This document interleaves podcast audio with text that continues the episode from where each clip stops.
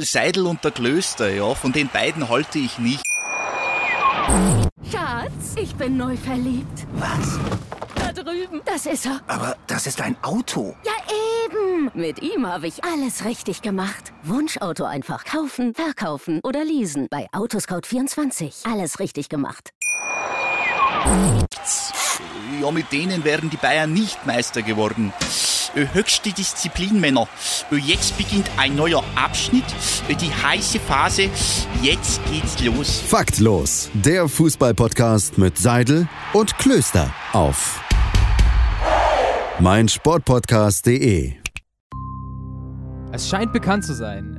Es scheint, als ob es dieses Intro schon mal gegeben hat, als ob so eine Faktlos-Folge schon mal so düster gestartet ist.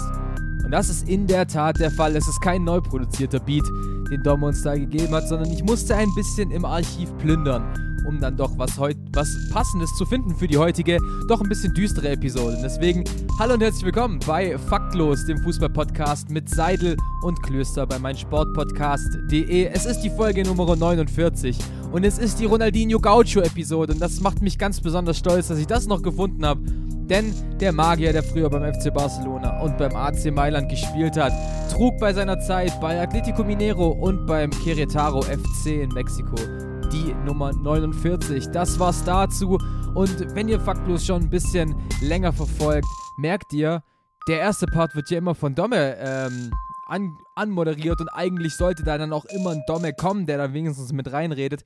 Das, und da muss ich euch leider vorgreifen, ist heute nicht der Fall. Dom ist verhindert und deswegen gibt es heute eine Seidel-Only-Episode. Ähm, ich hoffe, ich komme ein bisschen über 45 Minuten, vielleicht schaffe ich eine Stunde. Kann ich so noch nicht sagen, aber es ist viel zu viel in dieser Woche passiert, um euch faktlos vorzuenthalten und nicht drauf eingehen zu können. Ich hoffe, es geht euch allen gut. Ich hoffe, ihr seid alle gesund. Ich kann nur für meinen Teil sagen, ich hatte eine tolle Fußballwoche. Ich habe ganz viel lesen können, ich habe ganz viel gucken können. Natürlich gehe ich auch nachher noch ein bisschen auf das Relegationsdrama zwischen Nürnberg und Ingolstadt ein. Ich denke, da wird jeder sich schon eingelesen, eingehört haben, all, alles, was da noch kam. Aber wie gewohnt, wir beginnen mit einem sehr, sehr aktuellen Thema und ja, so aktuell ist es ja gar nicht mehr, aber es ist natürlich ein Thema, was die Fußballwelt und natürlich die UEFA-Welt sehr, sehr erschüttert hat. Ähm, nachdem ja im Februar eigentlich klar wurde, dass äh, mit Manchester City der erste große Verein von der Champions League ausgeschlossen wurde, aufgrund von Verstößen gegen das Financial Fair Play. Äh, Manchester City hat einfach Gelder ähm, bekommen, die sie nicht durch Sponsoreneinnahmen oder eben Spieleinnahmen erhalten haben, sondern es hieß ja, ihr habt einfach Geld von eurem Scheich, von Scheich Mansur erhalten und das ist laut Financial Fair Play Regeln einfach nicht möglich und nicht erlaubt. Deswegen hatte die UEFA im Februar das Urteil gesprochen. Wir haben ja auch im Podcast viel darüber gesprochen, dass äh, Manchester City dafür bestraft wurde. 30 Millionen Euro gab es zur Strafe und zwei Jahre Champions League-Verbot. Da haben Dom und ich natürlich auch sehr viel spekuliert. Was passiert mit den ganz großen Stars? Wollen die überhaupt noch zu City wechseln? Wollen die dort überhaupt noch spielen? Wenn du eben nicht mehr weißt, gibt es überhaupt eine Champions League? Schaut man da überhaupt noch mal drauf bei Manchester? Und die Frage haben sich natürlich viele gestellt und deswegen gab es vielleicht auch Gerüchte um einen Abgang eben von Leroy Sané, der es dann ja letztendlich geschafft hat, zum FC Bayern zu wechseln, jetzt ja auch die ersten Trainingseinheiten dort hatte. Und Manchester City stand in keinem guten Licht da, jetzt eben bis Anfang dieser Woche. Da hat nämlich der höchste äh, Gerichtshof, der CAS, entschieden, die Sperre gegen Manchester City wird aufgehoben. Scheich Mansur können keine Zahlungen, äh, die nicht gerecht sind, ähm, hingewiesen werden. Deswegen darf Man City weiterhin am Champions League und am Euro an der Champions League und an den europäischen Wettbewerben teilnehmen. Und die Strafe wird von 30 auf nur noch 10 Millionen gesenkt. Also für Manchester City quasi einmal eine Strafe, ähm, ein, ein Helikopterflug für Scheich Mansur und das war es dann schon wieder. Also wirklich gar nichts, was dann Man City hat. Und ja, das war, war, eine, war eine Meldung, die natürlich die, die Fußballwelt sehr erschüttert hat. Also gerade schauen wir auf Jürgen Klopp, den größten Rivalen momentan von Manchester City. Er, er kommentiert das Urteil mit, das ist ein sch schlechter Tag für den Fußball oder ein, ein schwarzer Tag für den Fußball, wie er es dann letztendlich gesagt hat.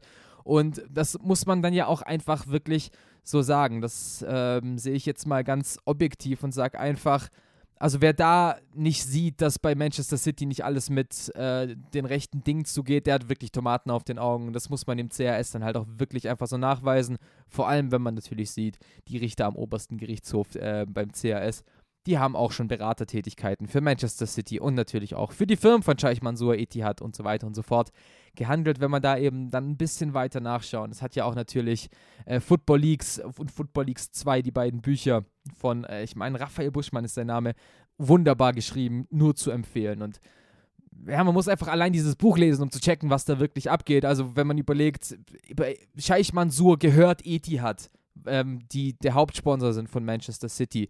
Und dass da dann behauptet wird, Scheich Mansour wüsste nichts, dass er mehr zahlt, als Etihad dem Verein verspricht und eben solche Sachen, ist das schon sehr, sehr kleinlich. Und da muss ich dann wirklich sagen, es tut mir wirklich leid, es tut mir wirklich leid, dieses Urteil von der UEFA ähm, zu bekommen und ich kann es einfach auch nicht verstehen, denn natürlich hat man immer so ein bisschen nachgedacht, bleibt dieses Urteil stehen, ist die UEFA stark genug, sich gegen einen so großen Big Player wie Manchester City durchzusetzen und letztendlich war es die UEFA dann ja doch nicht, obwohl, ja gut, die UEFA heißt ja eigentlich, dass äh, die UEFA sich dafür ausgesprochen hat, die Strafe beizubehalten, dann der CRS letztendlich gesagt, dass das so dann doch ähm, falsch ist. Das ist auf jeden Fall meine Meinung. Das ist, ich bin da voll bei, bei Jürgen Klopp und es ist, es ist böse, es ist schade, dass das nicht so gesehen wird und es ist einfach ein Wink in die falsche Richtung. Ähm, obwohl ich den Podcast heute alleine mache, habe ich mir trotzdem ein paar Gäste wenigstens mal über eine Sprachmemo reingehört. Äh, wir hören als erstes meinen, meinen guten Freund Tobi. Fre äh, Grüße gehen an der Stelle raus. V vielen, vielen Dank auch für dein Statement. Wir hören da ganz kurz mal rein. Ja, meine Meinung zu dem Urteil der Kass über Manchester City. Ähm, ich finde einfach, dass es ein absoluter Schlag ins Gesicht für alle Vereine ist, die sich an die Regeln halten der Fußball scheint so, dass es ein rechtsfreier Raum bleibt, wenn man eben genug Geld hat und bezahlt. Und dass der Kass das Urteil so begründet, dass man anscheinend Mangel an Beweisen hat, ähm, macht für mich den Eindruck, dass man eigentlich gar nicht richtig aufklären will, äh, um eben ja den schönen Scheich von Man City nicht verärgern zu müssen. Ähm, das Urteil im Vergleich zum FC Sion finde ich absolut lächerlich und ist einfach erbaulich für diese Fußballrechtsprechung, die da gerade stattfindet. Und im Endeffekt ist es Finanzdoping und es ist Betrug. Und deshalb ist es einfach kein ordentliches Vorgehen, wie da jetzt entschieden wurde. Ja, äh, Tobi hat da auf jeden Fall sehr klare Worte gefunden und ich finde auch sehr, sehr richtige Worte, denn er hat es eben angesprochen.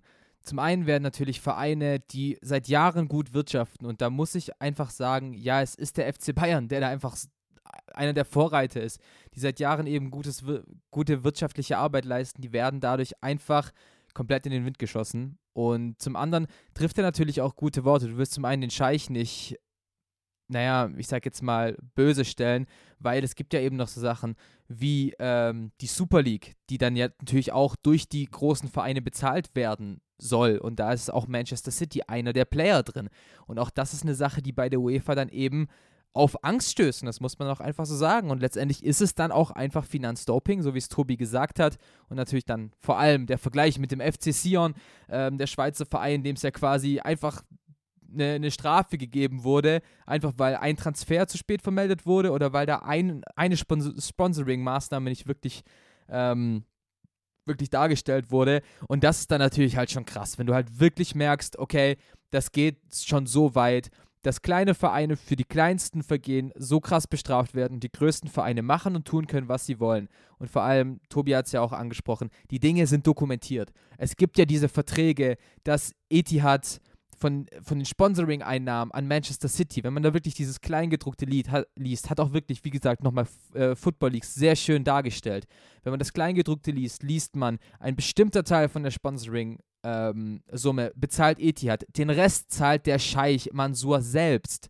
Das heißt, Etihad weiß, da, weiß davon gar nichts. Und dann eben vor dem CAS zu sagen, Scheich Mansur kennt diese Ausgaben nicht und weiß nicht, für was diese Ausgaben benutzt werden, das ist dann, wie ich finde, einfach nur noch sehr, sehr traurig und sehr, sehr lächerlich. Äh, ein zweites Statement kommt wo wir es gerade vom FC Bayern München hatten, von äh, ebenfalls einem sehr, sehr guten Freund von mir. Auch da nochmal ein großes Dankeschön an Max, der sich ein Statement abgegeben hat und auch da ausführlich gesagt hat, wie er zum ähm, Kass-Urteil steht.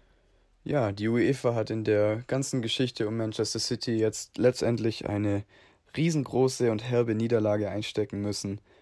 Ob es ihnen so weh tut, wage ich stark anzuzweifeln, weil das Financial Fair Play genauso wie sämtliche Vielfalts- und Fairness-Kampagnen einfach sehr, sehr künstlich und unecht gewirkt haben. Gerade wenn man überlegt, wo sich die Transfersummen jetzt hinentwickelt haben. Das ist alles innerhalb des Financial Fair Play passiert.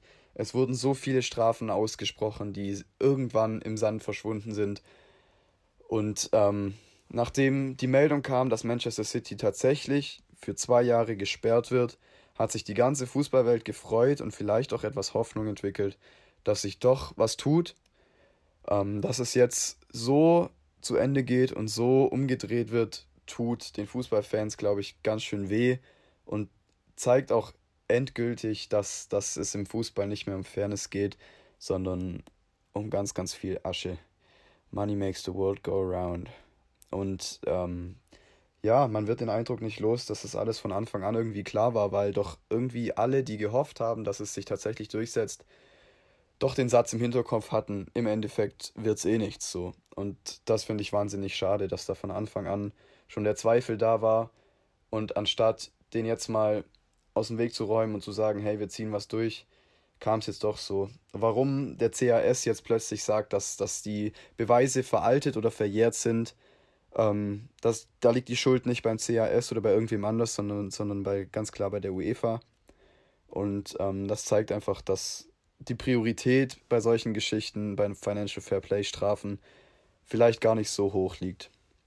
Und dass, dass ja, die, die ganz praktische und fanverliebte Fußballwelt doch jetzt wieder so geschockt wird, auch dadurch, dass Pep Guardiola herkommt und ähm, davon spricht, dass es ein guter Tag für den Fußball sei, der eigentlich auf einer ganz anderen Ebene diesen, diesen Sport lebt, wie die Menschen, die jetzt da irgendwelche Entscheidungen getroffen haben. Dass es sich doch mit denen solidarisiert, finde ich schade. Und ähm, ja, jetzt sollte letztendlich jedem Fan klar geworden sein, dass der Fußball vielleicht doch immer seltener das ist, für was wir ihn halten.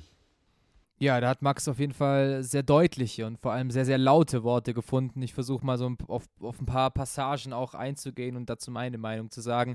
Ähm, natürlich, er hat angefangen mit einem das, das Financial Fairplay wirkte immer künstlich und unecht. Und ich kann ihm da recht geben.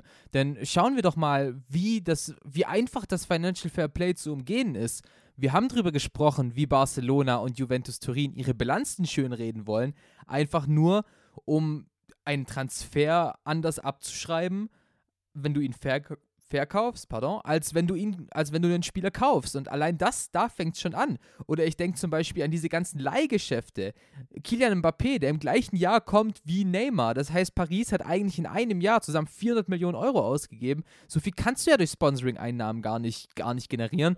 Aber weil Mbappé für ein Jahr ausgeliehen wurde mit einer Kaufpflicht, die glaube ich nach 15 Spielminuten schon gewirkt hat, wurden die 180 Millionen Euro fällig, aber halt erst im Jahr darauf. Und das zeigt schon auf jeden Fall, dass es sehr, sehr künstlich ist, was die UEFA da angestellt hat und wie dieses Financial Fair Play wohl doch einfach nur eine Marionette war. Eine Marionette für die Leute, die den Fußball bezahlen, nämlich die Fans. Aber im Endeffekt geht es natürlich nur um die Big Player. Money makes, the, äh, money makes the world go around. Da hat Max natürlich komplett recht. Die UEFA weiß das natürlich auch ganz genau. Im Endeffekt sind die Fans nur Marionetten von den Vereinen. Die Fans müssen irgendwie am, am, am, am Jubeln gehalten werden und die, und die Vereine müssen trotzdem immer weiterhin Kohle äh, ähm, erwirtschaften und auch investieren in die UEFA. Und ja, schauen wir auf die großen Vereine. Da haben wir Real Madrid, da haben wir den FC Barcelona, da haben wir ganz viele englische Vereine, die sind alle hoch verschuldet. Und das, da, damit passiert im Financial Fair Play halt nun mal gar nichts. Und da dann auch die Schuld bei der UEFA zu suchen, finde ich. Nachdem ich anfang, anfänglich auch teilweise so ein bisschen äh, den Gedanken hatte, ja, die UEFA hat ja gesagt, Man City soll das aufhören und die, die ähm, UEFA hat die Strafe ja ausgesprochen, bin ich jetzt doch auch eigentlich auf den Trichter gekommen, das war doch eigentlich auch irgendwie klar. Und es war irgendwie normal abzusehen, dass Man City eben die Strafe doch nicht bekommt Und da dann eben, schau, schauen wir auf die Geschichte, wen hat es jemals groß getroffen? Niemanden. Und deswegen ist es die Sache. Es gibt viele Strafe, die, Strafen, die tatsächlich im Sande verlaufen. Viele Mannschaften wie Real und Barca wurden schon jährlich sanktioniert und irgendwie ist doch nichts wirklich bei rausgekommen. Und letztendlich, ich darf es hier erwähnen, Max ist ja großer äh, Bayern-Fan und auch er hat natürlich eine besondere Beziehung zu Pep Guardiola und auch an der Stelle muss ich sagen, es ist sehr traurig, wie sich Pep Guardiola jetzt nach diesem Urteil hinstellt und dann einfach sagt, es ist ein guter Tag für den Fußball und alle sollen sich freuen. Und auch in der La Liga, wo sie das Urteil angeprangert haben, sind sie doch nur neidisch. Und da hat man dann tatsächlich gemerkt, dass Pep nicht so wirklich gecheckt hat, worum es letztendlich geht. Und dass er dann wirklich einfach natürlich das alles subjektiv sieht, das alles von einer Seite sieht. Das hätte ich ein bisschen ich hätte es ein bisschen äh, objektiver von Pep erwartet, dass er wenigstens sagt, das Urteil steht jetzt halt so, was wirklich ist, wurde da jetzt zwar nicht bewiesen, aber letztendlich ist es das Urteil im Zweifel für den Angeklagten. Aber dass er dann so offensiv auf die, ähm, ja, eben auf die Kläger geht, wie Jürgen Klopp, wie Hans-Joachim Watzke, finde ich doch sehr, sehr schade, was Pep da gesagt hat. Äh, ein letztes Statement habe ich noch, ähm, nämlich von Jan. Ähm, ich freue mich, habe mich auch sehr gefreut, dass, dass er mir ein kleines Statement abgegeben hat und das können wir jetzt hier gleich hören. Für mich ist das Urteil ein absoluter Skandal und ein Schlag ins Gesicht für jedes Team, das sich in den letzten Jahren an das Financial Fairplay gehalten hat. Es ist ein offenes Geheimnis, dass Man City seit Jahren das Financial Fairplay mit allerlei Tricks umgeht und es ist schade, dass das CRS hier nicht die Chance genutzt hat, ein Exempel an dem großen Verein wie Man City zu statuieren. Die 10 Millionen, die Man City jetzt letztendlich zahlen muss, das sind für die Peanuts und werden die im Gegensatz zu dem Champions League Bann nicht wirklich einschränken. Bin generell gespannt, wie sich das zukünftig entwickelt, ob wir in ein paar Jahren dann nur noch irgendwelche Investoren, Söldnertruppen haben, die gegeneinander spielen und nur durch das Geld aus China und den Arabischen Emiraten und so weiter konkurrenzfähig sind und alle anderen außen vor bleiben. Das wäre irgendwie ziemlich, ziemlich schade, aber nach solchen Urteilen läuft es eigentlich genau darauf hinaus. Und auch Jan hat wieder sehr, sehr viele interessante Punkte getroffen. Wie gesagt, nochmal vielen, vielen Dank. Ganz, ganz viel Liebe an alle drei äh, für diese tollen Statements und vor allem, dass ihr mir endlich ein bisschen äh, Disku Diskussionspunkte gibt, die ich mit mir selbst habe. Äh, Schlag ins Gesicht hat Jan gesagt, kann ich gen nur genauso sagen. Böser Tag für den Fußball. Ganz, ganz schlecht, weil ähm, durch dieses Schlag ins Gesicht hast du eben die Chance verpasst, wie es Jan gesagt hat. Du hättest jetzt die Möglichkeit gehabt, ganz, ganz viel, eine ganz schlimme Entwicklung in Zukunft einfach zu stoppen und eben davon abzusehen. Aber stattdessen hast du die tatsächlich dann doch eher beflügelt und die Zukunft wird echt eher schlechter aussehen, als wir es bisher hatten. Max hat auch angesprochen, dass wir jetzt in dieser Financial Fair Play Zeit jedes Jahr einen neuen Transferrekord haben. Klar, jetzt kam Corona dazu, das müssen wir ein bisschen ausklammern, aber dennoch, dass, dass, dass Summen über 100 Millionen plötzlich fließen und es kein Problem ist. Das ist dann schon sehr, sehr traurig und es wird tatsächlich dann leider die Zukunft sein, dass Teams Investoren brauchen, um konkurrenzfähig zu sein. Da sind wir dann natürlich auch wieder bei einem Punkt, der nennt sich 50 plus 1 Regel in der Fußball-Bundesliga. Es gibt viele Mannschaften, die setzen sich dafür ein, dass 50 plus 1 bestehen bleibt. Dann gibt es aber eben auch Mannschaften, die sagen, anders können wir nicht konkurrenzfähig sein in Zukunft. Und deswegen brauchen wir das Geld von außerhalb. Ähm, bestes Beispiel ist natürlich ähm, Domme und mein Lieblingsclub, äh, der, Her der Hertha, der Big City Club Hertha BSC. Die sind jetzt auch angewiesen äh, auf Lars Windhorst, also einen, einen, Investor von außen. Klar kommt er nicht aus Abu Dhabi, China und so weiter. Und natürlich ist Hertha damit wahrscheinlich auch ein bisschen transparenter. Aber dennoch, es beginnt ja schon in die Richtung zu gehen. Allein um in Deutschland zu sagen, wir wollen europäisch spielen dass da dann jemand 125 Millionen in den Verein reinbuttern muss. Und das ist die Zukunft. Und das ist dann halt leider auch der Punkt. Ähm, was, was mir da dann eben noch genauso kam, ist, wie sieht es denn jetzt aus mit den anderen Ligen? China hatte vor zwei, drei Jahren einen riesigen Hype. Dubai äh, oder die, die Vereinigten Arabischen Emiraten waren natürlich auch im Kommen, wollen jetzt Fußball in ihren Ländern groß machen. Passiert das auch?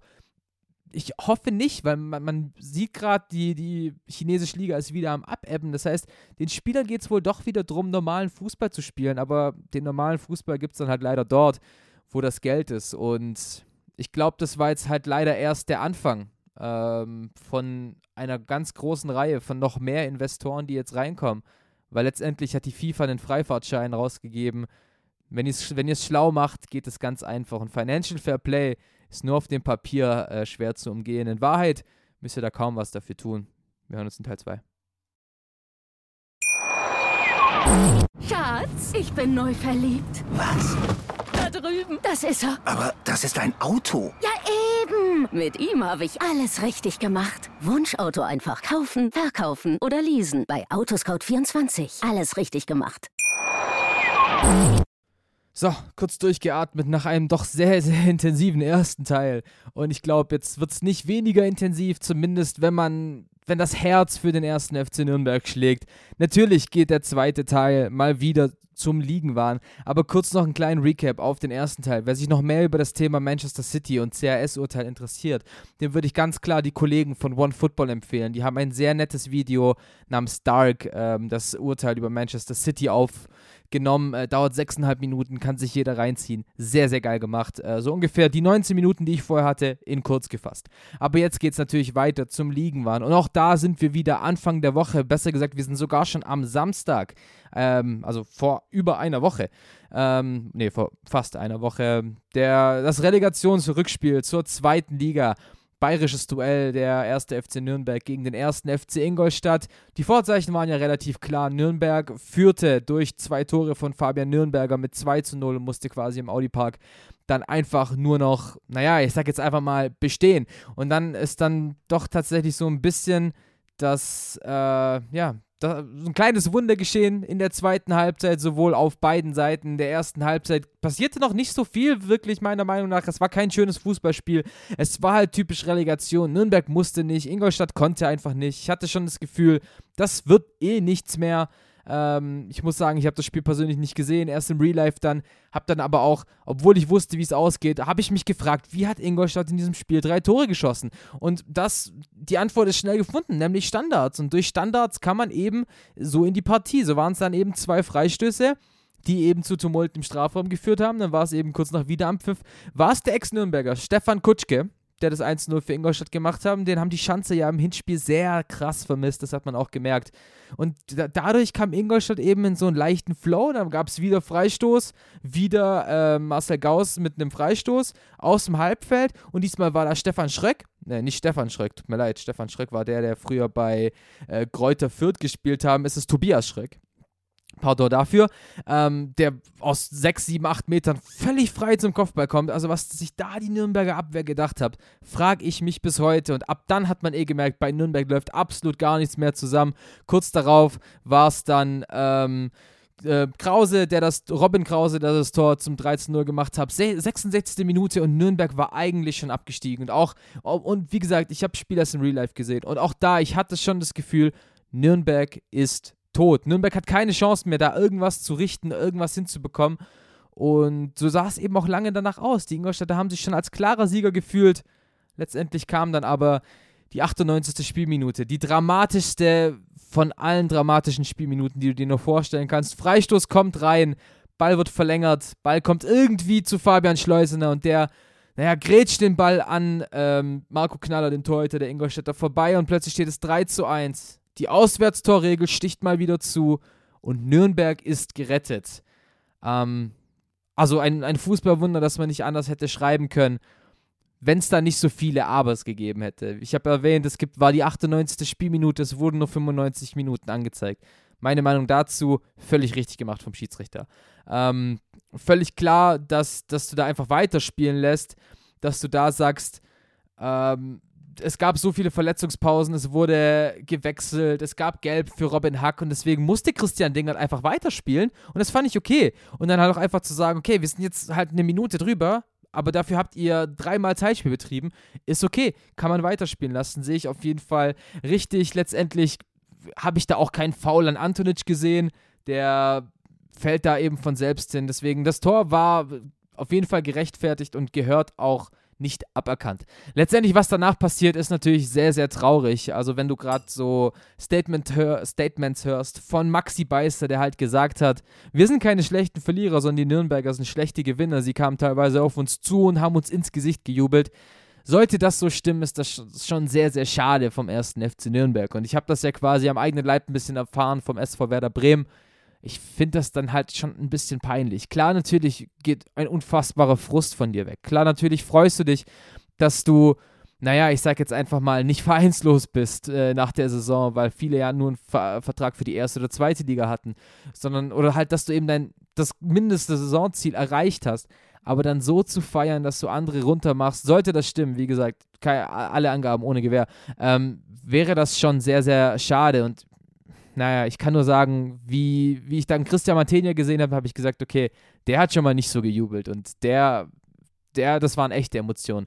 Apropos Emotionen, was ich dann natürlich schade fand, man hat es also gerade bei, bei der Zone und auch beim ZDF gut über die Außenmikros gehört, was dann eben auch für Worte einfach gesprochen wurden. Also gerade Stefan Kutschke, der in Richtung äh, Michael Wiesinger, dem Relegationscoach der Nürnberger, geschrien hat: Komm und stell dich wie ein Mann in der Kabine. Das finde ich schon wirklich einfach peinlich. Ihr seid Sportler, ähm, darfst dich auf dem Platz verbal prügeln, wie du willst. Am Ende gibst du dir die Hand und alles ist gut. Und sich dann da noch prügeln wollen. Du darfst dich auch ein bisschen zusammenraufen, aber so, aber sobald man das Grün verlässt, es sollte alles wieder geregelt sein. Alles, was auf dem Sportplatz passiert, was natürlich nicht unter der Gürtellinie ist. Also sollte jemand, keine Ahnung, beleidigt werden, äh, blöd angemacht werden, geschlagen werden, das ist was anderes. Aber du kannst dir Worte an den Kopf werfen, die über der Gürtellinie sind. Auf dem Feld, außerhalb des Felds sollte es alles keine Rolle mehr spielen. Deswegen fand ich es auch sehr, sehr traurig, wie Ingolstadt da ähm, reagiert hat. Natürlich allen voran Stefan Kutschke, der das als Kapitän gemacht hat. Und naja, finde ich halt einfach nicht gut. Letztendlich ist es halt auch einfach bitter für Ingolstadt, weil betrachten wir das Wochenende davor. Zum einen kommt Ingolstadt mit viel weniger Pause zu diesen, zu diesen Relegationsrückspielen und dann bekommt Würzburg in der 95. Minute, also der direkte Konkurrent, einen Elfmeter. Hätte es den nicht gegeben, wäre Ingolstadt direkt aufgestiegen. Dann die, dieses Tor in der 96., 97., 98., je nachdem, wie, wie ihr es nehmt. Das ist natürlich schon sehr, sehr bitter für Ingolstadt. Und letztendlich stehst du halt wirklich mit nichts da, darfst nächstes Jahr wieder dritte Liga spielen, musst durch brutale 38 Spieltage, um irgendwie wieder in die zweite Liga zu kommen. An dieser Stelle natürlich sehr, sehr viel Glück an den FC Ingolstadt. Und der FC Nürnberg, der muss sich jetzt fragen, das? So, was war das jetzt für eine Saison? Wir haben einen Kader zusammengestellt, der ganz klar funktionieren sollte, um in die erste Liga aufzusteigen. Ich überlege dran, äh, drei, zweieinhalb Millionen haben, hat man für Nikola Dovedan bezahlt, zweieinhalb Millionen für Juri Medeiros. Man hat Michael Frei von Fenerbahce Istanbul geholt mit, ich glaube, einer Ausstiegsklausel oder halt einer Ablösesumme von fünf Millionen sollte die ähm, Kaufoption gezogen werden. Äh, man hat Konstantinos Mavropanos geholt, der jetzt übrigens zum VfB Stuttgart wechselt. Grüße an Domme an der Stelle. Ähm, das heißt, das waren ja Spieler, die erste Liga spielen können, den Anspruch auch haben. Äh, aber dass das eben so in die Hose gegangen ist und deswegen muss, muss man sich in Nürnberg einfach fragen, wohin gehen wir? Und der erste Schritt wurde ja schon gemacht. Es wurde ja der sportliche Leiter äh, Robert Palikutscha äh, entlassen, beziehungsweise offiziell wurde ja, wird ja sein Vertrag zum 31.07. auslaufen. Und ich muss einfach sagen, das ist vollkommen der richtige Schritt. Palikutscha zeigt zum zweiten Mal, nachdem er in Düsseldorf ja schon gescheitert ist, dass er diesem Job halt einfach nicht gewachsen ist. Und das muss ich dann halt einfach so glasklar sagen. Und natürlich, ich darf, ich kann sowas nicht von außen betrachten, ich bin nicht, nicht tief genug drin, aber so wie er sich in der Öffentlichkeit gegeben hat, so wie er sich auch wieder bei der Verabschiedung gegeben hat, ich habe mein, mein Bestes getan und letztendlich schaut uns an, es hat doch alles funktioniert. Ich denke mir, hey, du hast viel zu viel Geld ausgegeben und hast es gerade so durch die Relegation geschafft.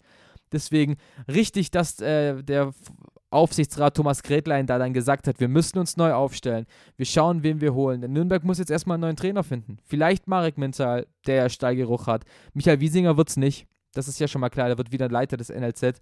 Ein sehr, sehr interessantes Gerücht ist da natürlich auch Dieter Hecking, der jetzt, nachdem er in Hamburg nicht mehr Trainer ist, vielleicht der neue Sportvorstand beim Club sein soll.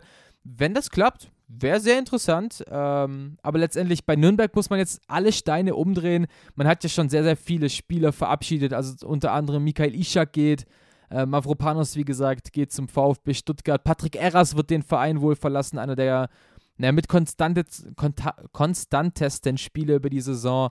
Äh, Sebastian Kerk, ein, ein großes Missverständnis über die letzten zwei Jahre, verlässt den Verein ebenfalls. Ebenfalls. Also ich glaube, da bleibt in Nürnberg kein Stein auf dem anderen. Es passiert viel, vor allem eben, dass der geplante Neu, die, die geplante Neustrukturierung bis zum 3. August äh, erfolgen soll, ist halt schon sehr, sehr knapp, wenn man überlegt, bis wann es eben beim Klo, bis wann es halt eben wieder losgeht, weil Anfang August fangen die meisten Teams halt wieder an mit der Saisonvorbereitung für die zweiten Liga. Also sehr, sehr interessant, was in Nürnberg passiert. So eine, so eine Saison wie dieses Jahr kann sich der Club eigentlich nicht erlauben. Und deswegen halten wir da auf jeden Fall natürlich die Augen offen. Ansonsten noch eine ganz, ganz frische News. Äh, ihr wisst Bescheid, ich nehme Donnerstagabends auf. Es ist Stand jetzt 23.30 Uhr, also so in knapp 25 Minuten soll die Folge eigentlich online kommen. Äh, vielleicht schaffe ich das ja noch. Äh, Real Madrid ist spanischer Meister und an dieser Stelle natürlich herzliche Grüße ins Santiago Bernabeu und herzliche Glückwünsche an Toni Kroos, an alle anderen Spieler das hat sich Real einfach äh, verdient und der FC Barcelona hat dazu ja noch mit beigetragen, verliert zu Hause im Camp Nou mit 1 zu 2 gegen CA Osasuna. Ähm, Torschützen waren José Arnaiz, nachdem Messi ausgeglichen hat und dann letztendlich Torres, der das Tor für Osasuna gemacht hat. Und Barcelona spielt einfach einen Scheiß momentan. Das muss ich auch wieder so glasklar sagen, das ist wieder die klassische alte Kneipenmentalität. Was in äh, Barcelona seit Corona läuft, ist einfach nicht mehr schön anzusehen. Äh, die Mannschaft von Kike Setien scheint einfach nicht zu funktionieren. Da gibt es natürlich immer noch diese Gries, äh, Griezmann-Debatte. Darf er spielen, darf er nicht spielen? Setien hat ja selbst gesagt, er, er stört so ein bisschen das Teamgefüge in der ersten Mannschaft, aber dann stellt er ihn auf und er schießt, äh, er schießt ein Tor im letzten Spieltag. Deswegen weiß ich nicht so recht, was ich davon halten soll. Deshalb Real Madrid einfach der verdiente, verdiente Meister. Es war nicht immer schön, was die Mannschaft von Sinadin Sidan gespielt hat. Es war aber extrem effektiv und es hat eben gereicht, um den vorigen Vorsprung, den Barcelona hatte, einfach aufzuhalten und letztendlich verdient spanischer Meister im Jahr 2020 zu sein. Da kann man auf jeden Fall nichts dagegen sagen. Ähm, Glückwünsche gehen auf jeden Fall raus nach Madrid. Wird, wird ja vielleicht der einzige Titel dieses Jahr bleiben. Ich glaube nicht, dass sie in der Champions League noch weit kommen, liegen da ja mit 1 zu 2 hinten gegen Manchester City. Ja, das war es so ungefähr vom Ligenwahn. In England ist noch einiges passiert. Liverpool verliert das dritte Spiel in dieser Saison. Sehr, sehr interessant. Ähm, aber sind natürlich schon Meister, sind verdienter Meister und auch ein überragender Meister. Dann letztendlich Italien bleibt sehr, sehr spannend äh, zu betrachten. Juventus strauchelt, spielt ähm, nur 3 gegen nur 3 zu 3 im letzten Spiel gegen Sassuolo Calcio, die ja mit Jeremy Toljan gespielt haben. Und ja, es kommt ein neuer Verfolger, nämlich Atalanta Bergamo. Diese Mannschaft macht einfach unfassbar viel Spaß. Nach 33 Spielen ähm, schon fast 100 Tore geschossen, ist einfach sehr, sehr stark. Äh, die Mannschaft spielt tollen Fußball. Ich muss da natürlich auch als Schalke und als Deutscher auf Robin Gosens schauen, der da eine unfassbare Rolle spielt, aber auch allgemein. Wie Bergamo das ähm, zum zweiten Jahr ja in Folge packt. Man hat ja ein bisschen gedacht, nachdem es ja letztes Jahr nicht so klappt, äh, nachdem es ja im letzten Jahr so funktioniert hat, klappt es ja dieses Jahr vielleicht nicht so. Aber trotzdem, Spieler wie Luis Muriel kommen raus, ähm, Josip Ilicic und äh, Duvan Zapata, die drei vorne drin, die 15, 16 oder 17 Tore jeweils geschossen haben das funktioniert einfach stark bei äh, Atalanta Bergamo. Und ich hoffe einfach, dass das noch eine lange Zeit so weitergeht. Natürlich auch, dass die Reise in der Champions League für die Männer aus Italien noch weitergeht. Das, was jetzt wirklich vom Ligen waren. Wir hören uns gleich wieder. Ich habe ein paar Transfergerüchte für euch. Schatz, ich bin neu verliebt. Was? Da drüben. Das ist er. Aber das ist ein Auto. Ja, eben. Mit ihm habe ich alles richtig gemacht. Wunschauto einfach kaufen, verkaufen oder leasen. Bei Autoscout24. Alles richtig gemacht. Und ich bin auch schon wieder zurück und es ist Zeit für den dritten Teil. Es ist Zeit für das Transferzeugs. Es ist Zeit, einfach über irgendwelche Gerüchte zu sprechen, die sich in der Welt des Fußballs ergeben. Und ich kann euch sagen, es ergibt sich gerade ziemlich, ziemlich viel, weil der Fußball hat gerade in vielen Ligen Leerlauf. Die Champions League ist noch nicht so wirklich wieder da. Deswegen wird natürlich viel spekuliert. Viele Spieler wollen gerade jetzt ihren Vertrag verlängern, weil man eben auch nicht weiß, wie sieht es nach Corona aus, was passiert da. Deswegen gibt es eben heute sehr, sehr viel zu besprechen. Und wir beginnen mit einem Verein, den wir heute schon mal genannt haben, nämlich den FC Bayern München. Ja, vorhin habe ich es ja noch gelobt wegen guter, ja, wegen guter Arbeit, wegen guter Finanzierung. Und jetzt meldet sich einer ihrer wichtigsten Spieler, sage ich jetzt einfach mal so, nämlich David Alaba und will seinen Vertrag bis 2021 verlängern oder auch nicht verlängern. Er ist sich, glaube ich, sich da selbst noch nicht so wirklich einig, was er letztendlich haben will. Fakt ist, David Alaba ist Stand jetzt gesetzt in der Philosophie von Hansi Flick und zwar in der Innenverteidigung. Fakt ist auch, David Alaba hat gesagt, er will alles aber nicht wieder zurück auf die linke Seite.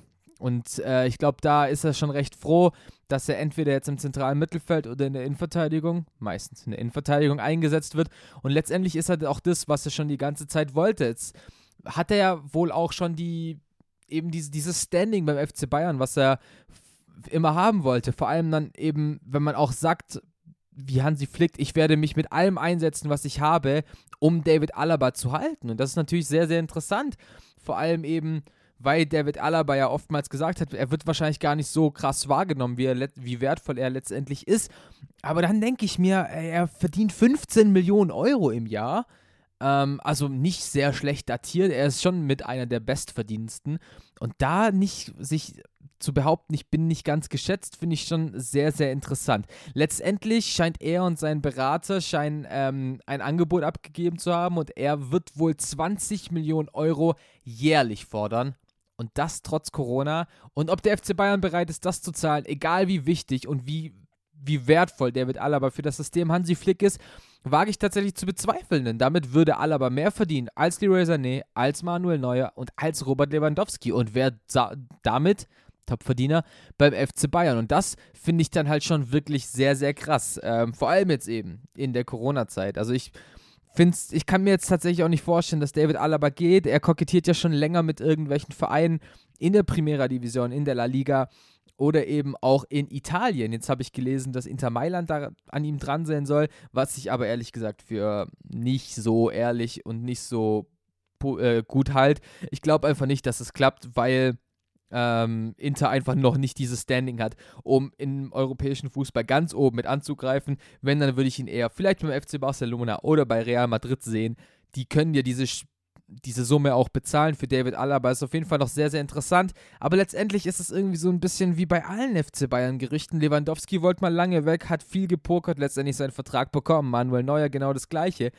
Bei Thiago ist natürlich dann nochmal eine andere Sache. Über Thiago müssen Dom und ich dann natürlich auch nochmal sprechen. Es scheint, als ob sich Liverpool und die Bayern etwas nähern. Ähm, Liverpool bietet 20, Bayern will 40, Thiago will gehen. Letztendlich wird man sich vielleicht in der Mitte treffen. Man weiß es nicht genau, aber letztendlich ähm, denke ich, dass der Wille von allen letzt, ähm, erfüllt wird und Thiago vielleicht zum FC, jetzt sage ich wieder vielleicht, zum FC Liverpool wechselt. Wann das passiert, weiß ich noch nicht genau. Deswegen kommen wir erst wieder damit, wenn es wirklich fix ist. David Alaba wird aber auf jeden Fall eine Personalie sein, auf die man sich konzentrieren muss und die man im Auge behalten muss, weil wenn er wirklich diese 20 Millionen fordert, sehe ich den FC Bayern die ehrlich gesagt nicht bezahlen. Ein anderes Thema, was auch sehr hohe Wellen geschlagen hat jetzt natürlich, eigentlich nicht nur in den letzten Tagen, sondern auf jeden Fall in den letzten Jahrzehnten, nämlich, äh, Jahrzehnten wollte ich schon sagen, nicht in den letzten Wochen, nicht in den letzten Tagen, in den letzten zwei, drei Jahren ja eigentlich schon, nämlich beim BVB das Weltmeisterduo Mario Götze und André Schirle. Der Ver Vertrag mit Mario Götze ist ja bekanntermaßen schon ausgelaufen zum 31.07. und der von André Schirle sollte eigentlich noch laufen bis zum Jahr 2021, aber der wurde jetzt endgültig aufgelöst. Also das Missverständnis André Schürle und Borussia Dortmund ist letztendlich komplett vorbei und die Zusammenarbeit hielt vier Jahre, aber eigentlich nur 51 Pflichtspiele, also nicht, nicht viel Zeit, die André Schürle beim BVB da ver verbracht hat und das ist halt sehr, sehr schade. Er hat ja das letzte Jahr äh, bei Spartak Moskau gespielt unter Domenico Tedesco, da aber auch nicht so wirklich Fuß gefasst. 18 Spiele, zwei Tore nur geschossen. Das Jahr davor hat er beim FC Fulham gespielt in der Premier League und da hat er mich überzeugt, muss ich tatsächlich sagen. War trotz Abstiegs des FC Fulham einer der besten Spieler dort im Kader, war mit der wichtigste, aber letztendlich dadurch, dass Fulham abgestiegen ist, konnte man ihn nicht bezahlen und Jetzt dann eben das komplette aus beim BVB. Hätte eigentlich fürs letzte Jahr nochmal 7 Millionen verdient, hat eine Abfindung von zweieinhalb Millionen bekommen. Ich glaube, es ist besser für beide Seiten. Dortmund hat eben, ich sag jetzt mal, die Karteileiche André Schürle ähm, einfach von den Büchern draußen und André Schürle kann sich jetzt frei einen neuen Verein aussuchen, ohne dass eine Ablöse gezahlt werden muss. Ich hoffe natürlich, dass er einen Verein findet. Ich hoffe auch so ein bisschen, dass es England wird. Denn seine besten Zeiten hatte er in England. Als er beim FC Chelsea war, war er wirklich überragend und ich kann bis heute nicht verstehen, warum er damals im Winter 2015 zum VfL Wolfsburg gewechselt ist, warum er diesen Schritt gemacht hat für über äh, 30 Millionen, 32 waren es genau.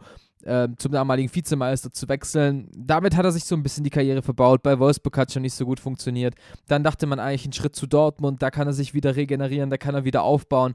Aber letztendlich hat auch das einfach nicht funktioniert. Dann ging er nach Fulham, da hat er gut, gut, gut gespielt. Er hat in England einfach auch ein ganz anderes Standing, weil er eben damals Weltmeister war beim FC Chelsea. Und deswegen hoffe ich ein bisschen, dass er in England unterkommt. Vielleicht wird es ja nochmal Fulham in der zweiten Liga. Wer weiß. Ich würde es André Schirle auf jeden Fall gönnen. Und letztendlich muss er jetzt den. Er muss jetzt einen harten Cut machen, auf jeden Fall. Interessant, was die Bild heute rausgefunden hat. Er hat jetzt in seiner, aus, in, aus seiner Instagram-Bio ähm, geschrieben, dass er Fußballer ist. Also steht da nur noch ähm, Husband and Dad oder so. Wer weiß, vielleicht geht da noch was. Aber ich glaube, André Schürle wird nochmal einen guten Verein finden. Und ich glaube tatsächlich immer noch an ihn. Der ist 29 Jahre alt, aber ich glaube, der hat noch Potenzial, zumindest wieder an seine alten Leistungen anzuknüpfen. Vielleicht nicht so gut wie zu Leverkusen oder zu Chelsea-Zeiten, aber immerhin vielleicht mal ein bisschen anknüpfen. Ich wünsche ihm da auf jeden Fall alles Gute und auch da bleibt äh, der Faktlos Fußball-Podcast natürlich ähm, immer on point und äh, wir hoffen, dass wir da auch bald was zu vermelden können. Nichts zu vermelden gibt es dagegen bei Max Kruse und der hat mal wieder alle so ein bisschen, naja, ich sag, verarscht kann man tatsächlich sagen, denn äh, die türkische Nachrichtenagentur DHA hat ihn fälschlicherweise mit Union Berlin in äh, Kontakt gebracht, nachdem ja Max Kruse schon gesagt hat, eigentlich bin ich bezahlbar für jeden Bundesligisten, hieß es sofort, okay, wo kann er denn hin? Vielleicht ja zu Union. Das hat jetzt sowohl der Verein äh, in Person von Geschäftsführer Oliver Runert klar dementiert und hat gesagt, es wird niemals passieren, dass wir Max Kruse erstens bezahlen und zweitens verpflichten können.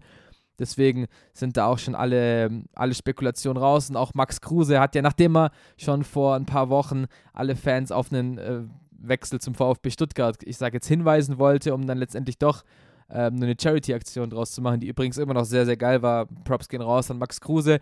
Hat da quasi ein Interview, äh, hat jetzt ein äh, Video aus Ibiza aus dem Urlaub gepostet mit der Bildunterschrift nett hier in Berlin. Also auch da allen ja, all, alle Leute, die da spekuliert haben, sofort gesagt, das wird nichts mit Union Berlin. Und ich bin gespannt. Ähm, es scheint ja tatsächlich, dass Max Kruse in die Bundesliga zurück will und da dann eben wieder Fuß fassen will. Ich wüsste, ich glaube nicht, dass er zu einem Verein zurückkehrt. Das heißt, Freiburg, Gladbach, Bremen und Wolfsburg sind ja schon mal raus.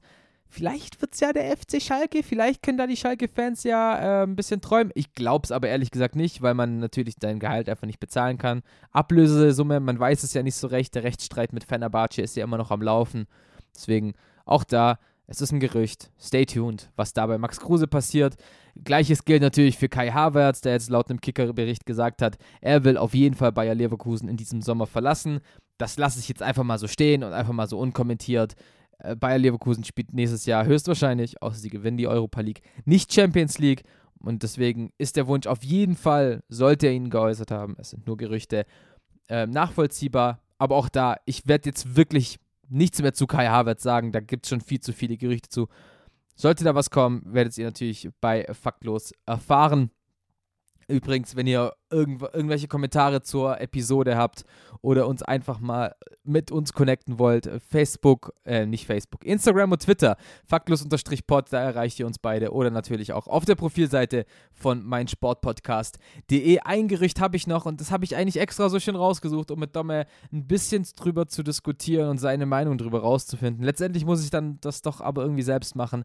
Es geht nämlich um Dommes geliebten VfB Stuttgart und es geht um, naja, mit den erfolgreichsten Spielern diesem Jahr, nämlich um Nicolas González. Hat eigentlich noch einen Vertrag bis Sommer 2023. Der Argentinier ist ja letzten Sommer gekommen für die ja, stolze Ablösesumme von 8,5 Millionen. Im ersten Jahr hat er nicht gut funktioniert, nur zwei Tore in der ersten Bundesliga gemacht.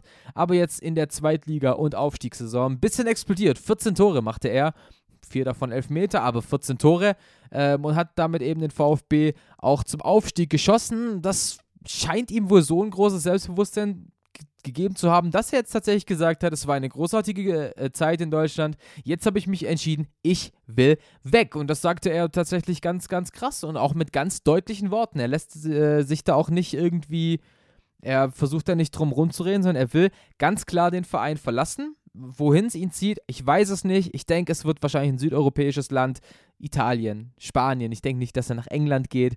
Ich glaube, er hat einfach Bock auf dieses argentinische, aber in, im europäischen Stil. Also wäre der Italien und Spanien schon mal ganz, ganz vorne dran. Ähm, ich habe auch gelesen, der ähm, FC Valencia.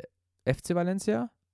Der FC Valencia soll an ihm interessiert sein. Außerdem noch ein paar Vereine aus, äh, aus Italien, unter anderem Atalanta Bergamo, vielleicht auch der AC Mailand oder der SSC Neapel. Also ich denke, an Angeboten wird es nicht mangeln ähm, an Nicolas González, aber ich denke, der VfB will natürlich mindestens die 8,5 Millionen Euro, die man im letzten Jahr investiert hat, zurückbekommen, wenn nicht sogar den Wert deutlich steigern. Und da hat auch Sven Mislintat, ähm, der sportliche Leiter beim VfB, halt gesagt, er ist ein zu wichtiger Spieler und er hat Vertrag. Wenn, wenn das Kaufangebot eines, anderes, eines anderen Clubs reizvoll ist, dann werden wir ihn auch verkaufen. Und ich denke, da reden wir über eine Summe von 15 Millionen Euro und mehr. Und ob das wieder jemand zahlt für jemanden, der in der zweiten Liga 14 Tore geschossen hat, da bin ich mir nicht ganz so sicher. Und deswegen wird auch das eine Hängepartie, ich denke, eine kleine Hängepartie werden. Ich hoffe einfach für den VfB, für Nico González, dass es da keinen Stunk zwischen den beiden Parteien gibt.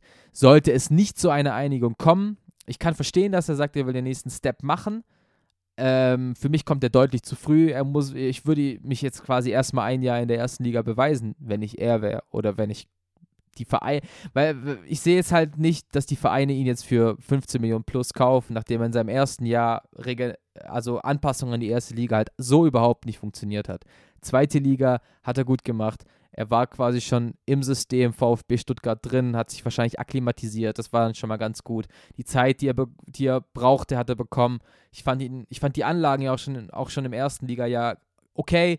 Es war nicht das Gelbe vom Ei, was er gespielt hat, aber letztendlich hat er jetzt gezeigt, was er wirklich drauf hat. Für mich käme dieser Schritt deutlich zu früh, wenn er sich nächstes Jahr nochmal beweisen könnte in der ersten Liga. Wären sogar 20 Millionen plus drin.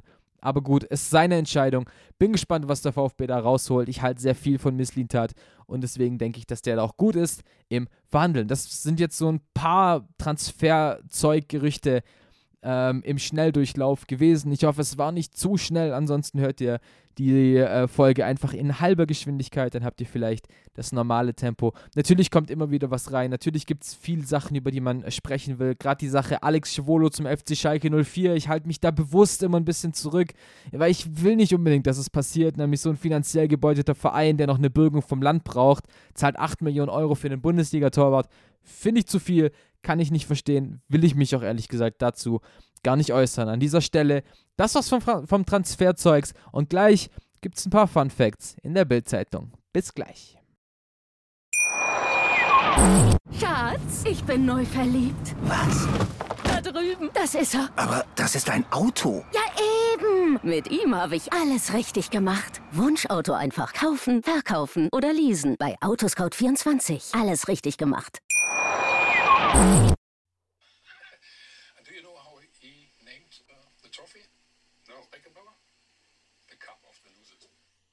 Mit diesem tollen Zitat dürfen wir in den vierten Part einsteigen und damit willkommen zurück bei Faktlos, dem Fußballpodcast mit Seidel und Klöster bei meinsportpodcast.de.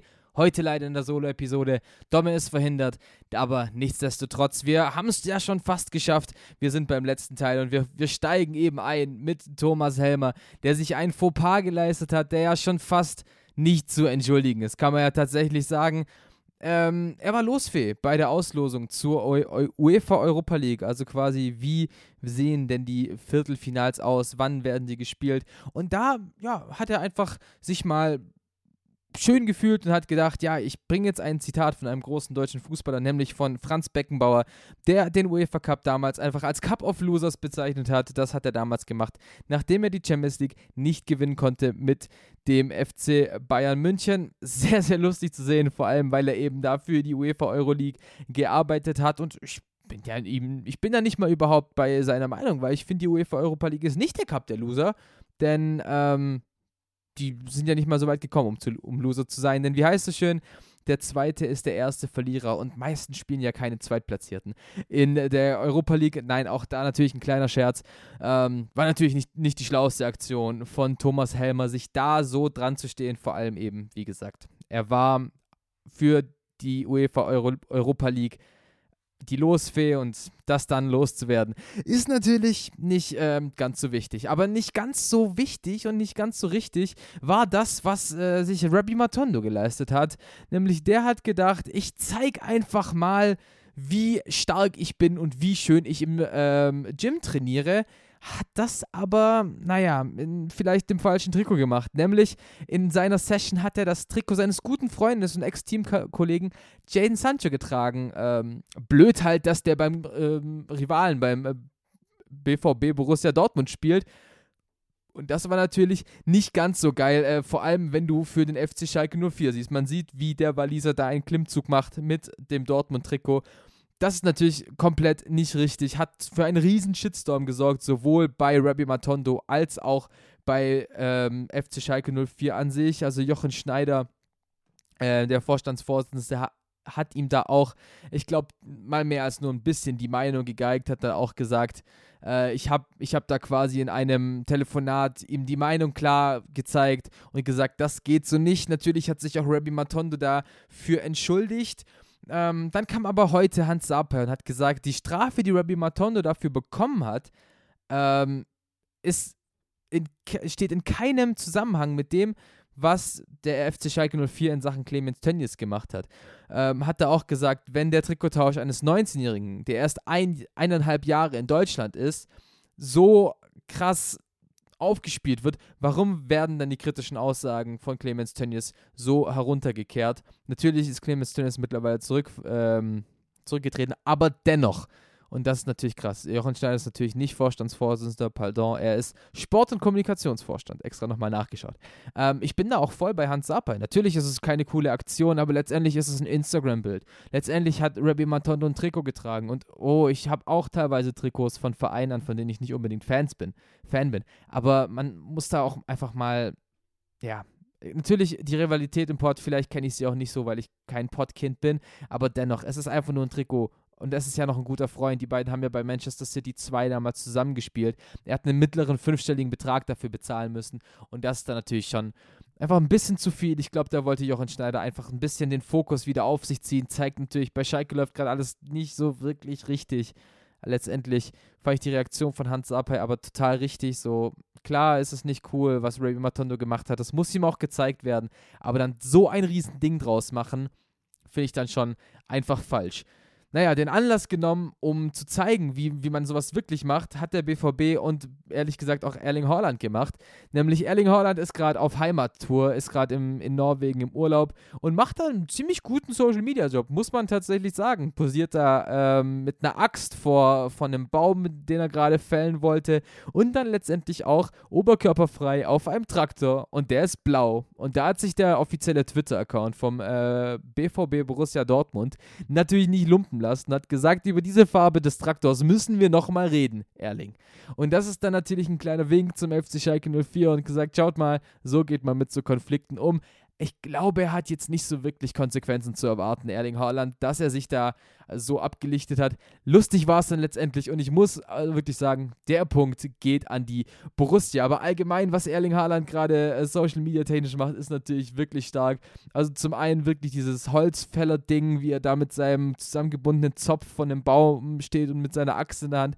Sehr, sehr lustig, aber eigentlich noch viel, viel geiler, ähm, dass jetzt eben die Meldung rauskam Erling Haaland ist am Wochenende aus einem äh, Club geflogen bei sich in Norwegen und ja, hat da quasi für Radau gesorgt. Aber nicht, weil er irgendwas gemacht hat, sondern einfach, weil die Türsteher zu ihm gesagt haben, hey, es tut mir wirklich leid, du bist viel zu bekannt und wenn Leute wissen, du bist hier, dann halten sie die Corona-Regeln nicht mehr ein und deswegen wirklich unfassbar stark von den äh, Wächtern. Ich glaube auch Haaland hat es sehr, sehr mit Humor äh, genommen und das ist dann halt auch wirklich mal eine sehr, sehr geile Meldung. Klar, ich habe auch äh, gelesen, Haaland fliegt aus Club, aber dann letztendlich war es dann einfach wirklich der Fakt, dass Erling Haaland viel zu bekannt ist und dass die Fans nicht aufhören würden zu drängen, Fotos machen zu wollen, ihn umarmen zu wollen.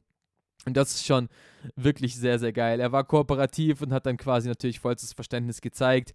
Und das ist dann einfach, da gibt es wieder nur Gewinner. Ähm, nicht nur unbedingt Gewinner gibt es bei, beim letzten Thema für heute. Und da habe ich auch ein Transfergerücht gelesen, was ich jetzt nicht unbedingt bei Transferzeugs besprechen wollte, sondern ich dachte mir, das ist doch eine Bildzeitung. Nämlich ist Hannover 96 wohl interessiert an Arda Turan. Ich äh, wiederhole, Arda Turan. Spielt mittlerweile für den FC Barcelona, nachdem er, ich glaube, zwei Jahre an Başakşehir Istanbul ähm, ausgeliehen war. Aber ja, türkische Medien mal wieder, wie auch schon bei der Max Kruse-Sache, haben sie auch diesmal eben äh, gezeigt, ja, Arda Turan und Hannover könnte ja funktionieren. Kenan Kujak, der Trainer von Hannover, hat dann gesagt, er, er, war nicht so schlecht. Also klar, Arda Turan ist ein Fußballer, der hat riesen Qualität, einer der besten türkischen Fußballer, die wir je hatten. Und wenn er will, würde, sich, würde Hannover natürlich alles versuchen, ihn zu verpflichten. Aber das natürlich, wie man es kennt, falsch zitiert. Kenan Kodak hat das mittlerweile auch schon ähm, zurückgenommen. Aber wäre schon sehr, sehr lustig. Arda Turan, der schon so gut wie im Knast gesessen ist, der politisch nicht gerade unbedingt eine geile äh, Meinung hat. Und Entschuldigung bei allen, die ich damit angegriffen habe, natürlich.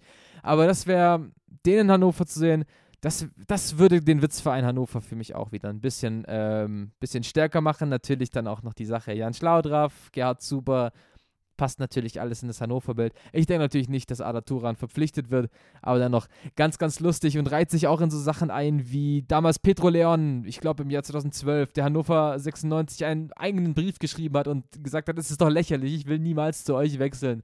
Fand ich dann schon auch sehr, sehr geil. Aber ihr hört es, äh, das Intro, äh, das Outro natürlich, ist äh, jetzt da, kommt jetzt reingespielt und geht dann jetzt, ähm, und es geht dann jetzt einfach in Richtung Ende dieser Episode, Episode 49. Es war natürlich nicht die einfachste Episode für mich alleine aufzunehmen, muss ich dann auch einfach jedes Mal doch so sagen. Letztendlich war es mir doch eine Freude, eine Freude mit meinen Gästen, die nicht so wirklich hier zu Gast waren, zu diskutieren, mit Max, mit Tobi und mit Jan. Vielen, vielen Dank nochmal an dieser Stelle.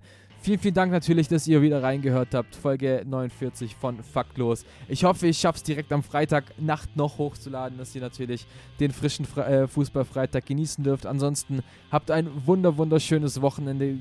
Genießt das hoffentlich gute Wetter bei euch.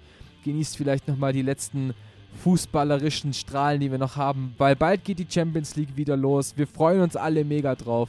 Deswegen Bleibt natürlich gesund. Grüße gehen natürlich nochmal raus an Domme. Ich hab dich ganz, ganz doll lieb. Ähm, ich hoffe, du kriegst deine Arbeit gut rum. Wir hören uns bald wieder und ich freue mich da sehr, sehr drauf.